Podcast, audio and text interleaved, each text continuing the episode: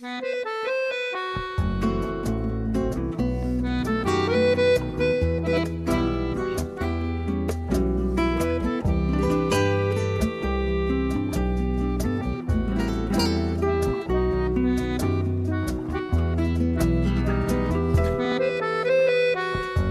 piensas cuando se menciona la palabra bailar? ¿Cómo son las personas que te imaginas bailando? ¿Existe un momento para comenzar a bailar y para dejar de bailar? Oyer Araolaza es periodista, doctor en comunicación social, impulsor y coordinador del portal Danzan, dedicado a la danza, y quien guía nuestros pasos a estas horas de la mañana en Hágase la Luz. Oyer Araolaza, Kaixo Egunon. Egunon. ¿La danza es una cuestión de edad? Pues yo diría que no, que no debiera serlo, por lo menos. Aunque la verdad es que según en, qué generaciones va, va fluctuando, ¿no? Va apareciendo como que, que sí o que no, y ahí andamos dando vueltas. Por ejemplo, en la escaldanza en la que yo más eh, me muevo, yo diría que ha habido algunas generaciones en las que mm, se consideraba que bailar era cosa de jóvenes y uno cuando llegaba a ciertas edades pues lo iba dejando y recientemente pues no sé estamos viendo como que sí hay una vuelta o, un grupo de, de mayores que están diciendo oye que no hay edad para bailar no a mí siempre me ha dado la sensación de que las generaciones anteriores bailaban mejor que la nuestra como si las anteriores generaciones hubieran crecido con el baile y que tuvieran mucho más integrado en su vida el baile que, las nuestras. Sí, yo creo que eso es evidente. Lo que estamos perdiendo es eh, la cultura de la danza, ¿no? La danza como una herramienta mm, habitual y, normalizada de, las personas. Yo creo que eso sí que se está dando. Eh, lo que es curioso es que para mí, en ciertas edades, la danza ha tenido también una exposición pública muy potente que a día de hoy pues yo creo que está más disminuida, ¿no? Me vienen a la, imagen imágenes de, principios del siglo XX, ¿no? Con, con danzaris que ya rondaban los 70 o los 80 años y que seguían bailando. No sé, no sé si esta imagen, por ejemplo, a ti te sugiere algo. O sea, eh, imaginarte un aurosculari de 80 años, por ejemplo, ¿no? Bueno, estoy pensando en Juan Antonio Urbels, a quien vi ayer, por cierto, y o Felipe Oyamburu. Es verdad que tenemos algunos grandes eh, bailarines y coreógrafos que a día de hoy pues eh, siguen en la brecha, ¿no? pero diría que en un concurso de Aurrescu Mm, no nos imaginamos ahora a un danzari de 80 años. Pues ha sido una cosa bastante habitual. Hay unas referencias, por ejemplo, muy conocidas, porque han sido eh, danzaris muy longevos y que, y que han seguido participando en concursos hasta muy tarde, como Manuel Chapartegui. ¿no? Eh, le llamaban Amuña. Amuña era porque eh, era Zarrustarra, Chapartegui fabricaba eh, anzuelos. ¿no? hay una, una cita de 1912 en un concurso que se hizo en, de Auroscularis en Saralt y es bonita la, crónica del momento que dice en la Plaza de los Cueros a las 5 se verificó con gran animación el concurso de Auroscularis en el cual obtuvo el premio primero el popular Amoña de Saralt quien a pesar de sus 80 años conserva bríos para vencer a los jóvenes. Era cosa habitual. Incluso se organizaban eh, concursos de Euroscoop para mayores de 60, 70 o 80 años, ¿no? Eh, tanto hombres como mujeres. Eh. Hay otra, otro testimonio de Bilbao, de 1905, en un concurso de Aurrescus que fue para ancianas mayores de 59 años, que mejor baile nuestro baile nacional, el Aurrescu, ¿no? Se hacía y se presentan siete jóvenes de 62 años. Esto lo dice la crónica de la, de las jóvenes de 62 años en adelante. ¿no?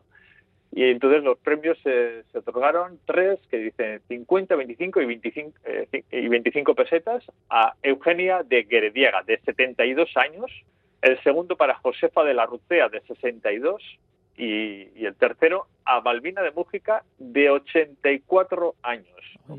Para mí esto, o sea, el, el, imaginario ¿no? que crea esto, es, esto es muy bonito, porque nos da una imagen de un, de un mundo relacionado con la danza que a día de hoy yo creo que no lo vemos de esta manera. Pero grupos de veteranos sí que hay, ¿no?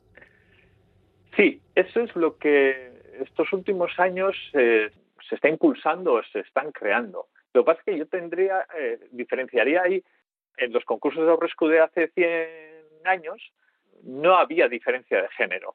Eh, después se van a crear las diferencias de género, categorías, digamos, en función del género. Y con la edad también pasa lo mismo. Y, bueno, pues a día de hoy sí es lo que se están dando, no solo en Euskal Danza, yo diría que también en el mundo de la, de, la danza en general, el ballet, se están creando compañías de gente de edad. ¿no? Por ejemplo, bueno, pues hay que citar el Royal Ballet mismo, ¿no? que a su rebufo pues, ha montado la Company of Elders. En el Netherlands Dance Theater de, de Holanda, que es una de las compañías también como el Royal Ballet pues, más reconocidas a nivel mundial, también eh, se puso en marcha una compañía para eh, ellos la denominaron la, número 3, ¿no? porque tienen la 1 que es la oficial, la 2 que era la de los jóvenes que aspiraban a entrar en la 1 y después organizaron la, número 3 que era de los que se iban retirando de, la oficial. ¿no? Y, y, sí, eh, y en el caso vasco, pues, eh, pues antes nombrabas a Urbelzo, a Oyamburu, ¿no? Yo, yo ahí citaría también un espectáculo que, se hizo hace algunos años, 8 o 10 años, bueno, que dirigía Michel Ceret, que se llamaba Oroitzer Night, en el cual participaban tres bailarines. Yernas Frías, que en el momento del estreno tenía 84 años, Filippo Yamburu, que tenía 90 años en el momento del estreno del espectáculo, y Coldo Zavala con 75, ¿no? Esto me parece fundamental, ¿no? O sea, esta imagen de ancianos pero que siguen bailando y además siguen dando espectáculo eh, en el mundo de la danza. Me gustaría que nos hablaras de un desafío de danza de 1924. Sí, porque mm, hablando de este imaginarios tan diferentes ¿no? que, nos crea, pues, porque no estamos acostumbrados. Eh, en el escenario vemos normalmente a cuerpos jóvenes y, canónicos, ¿no? que no canonizados. Y, eh, en, el mismo Sarau se dio un, un desafío curiosísimo que también nos habla de cómo han cambiado no sé, la percepción de los cuerpos y el, imaginario de los cuerpos que tenemos eh, a día de hoy, ¿no? Desde entonces. En este desafío, ¿no? Se enfrentan dos bailarines. Uno es Arzaya y, la otra es eh, Bichori. Beoteco Bichori o Bichori la de Beote, ¿no? Beote era el, caserío del que provenía. Lo curioso de, del asunto es, eh, bueno, que este desafío bailado, ¿no? Eh, se ponen frente a frente a bailar, pues y, es el público en general el que el que va a elegir quién es el ganador del, desafío. Los cuerpos que se presentan, pues se salen de lo que a día de hoy vemos en los escenarios, ¿no? Bichori era una mujer de 1,45 de altura, pero en 1,45, en ese metro 45 de estatura, tenía 102 kilos de peso. Y por otro lado, Arzaya era lo contrario, un bocetón de 1,90 de altura y, y 80 kilos de peso. Y se acercan mil personas a, contemplar y, ver este desafío. ¿Quién venció? Bichori, pero de calle. Entonces, esta, es, la forma de bailar, pero es también una estética que en ese momento pues se valora de otra manera y que a día de hoy es con lo que estamos eh, luchando en intentar abrir el canon de las de las estéticas corporales y salirnos de esa hegemonía tiránica que, que tenemos impuesta. Sí, eso que te quería preguntar, si esa hegemonía tiránica, como tú decías, de estos cuerpos perfectos sobre el escenario, no hacen que la gente se retrotraiga, sobre todo a partir de una edad, pues porque le parezca que, bueno, pues que su cuerpo no es como para estar encima de un escenario. Sin duda, sin duda, y, y, con eso mm, lo que estamos es perdiendo pues, una gran diversidad, pero también una gran belleza, ¿no? Y el placer de, de ver eh, danza en cuerpos eh, diversos y, diferentes y con todo lo que eso significa y, comunica y nos hace disfrutar. ¿no?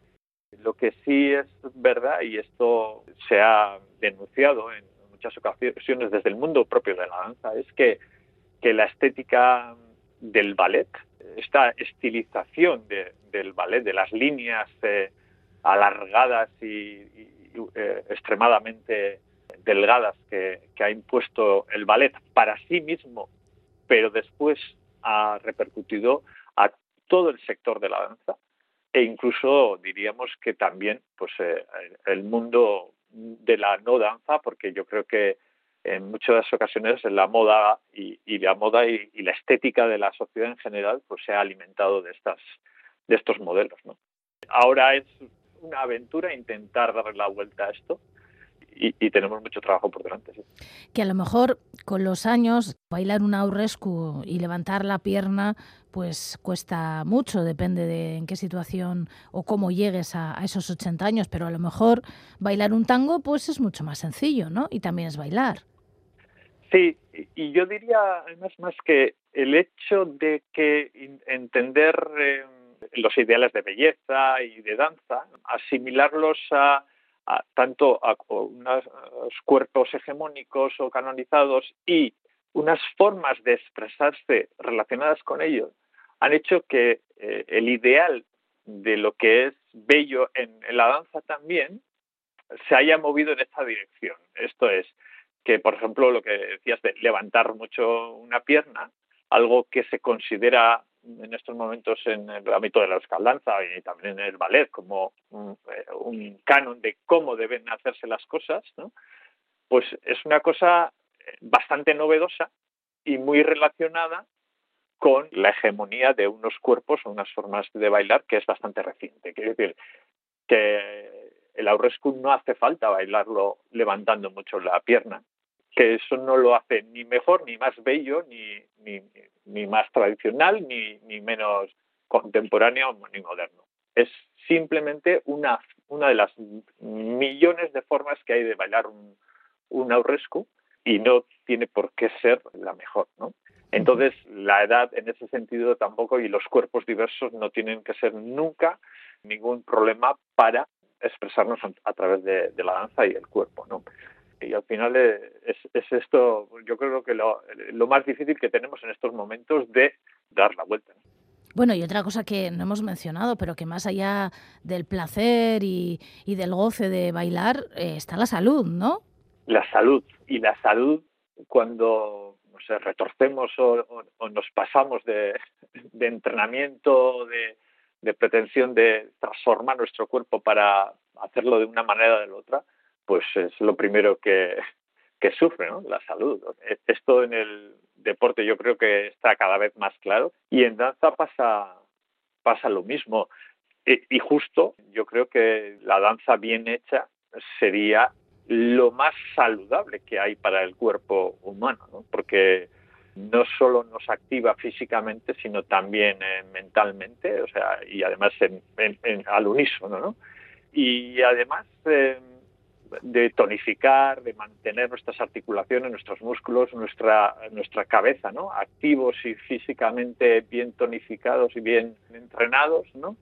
La danza lo hace a través de, de algo que es lo mejor, ¿no? Para cualquier actividad y es eh, a través de la alegría y del disfrute. Mira, siempre que acabo de hablar contigo, salgo de aquí y me voy a buscar en internet un sitio donde bailar. Creo que hoy voy a hacer lo mismo. Oye, Ara, hola, es que recasco arte. Bye.